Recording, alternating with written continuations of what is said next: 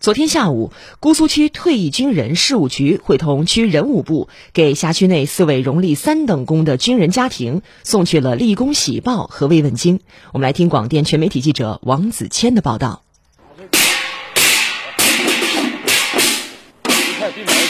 孙觉新同志在年度工作任务中成绩突出，经批准荣立三等功，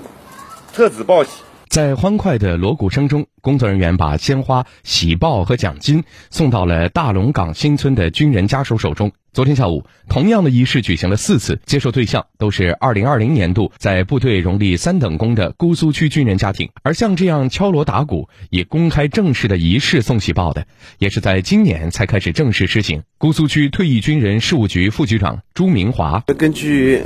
立功受奖军人家庭送喜报的工作办法，主要对军人的家庭、军属送去党和政府的慰问。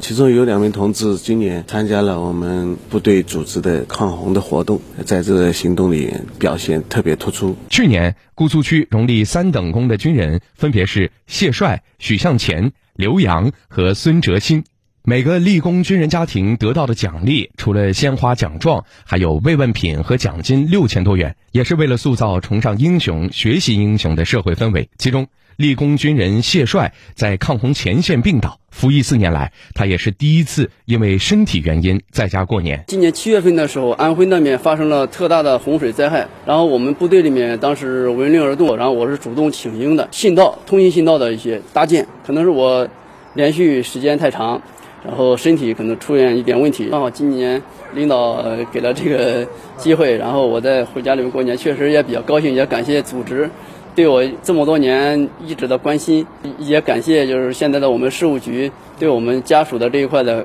关爱。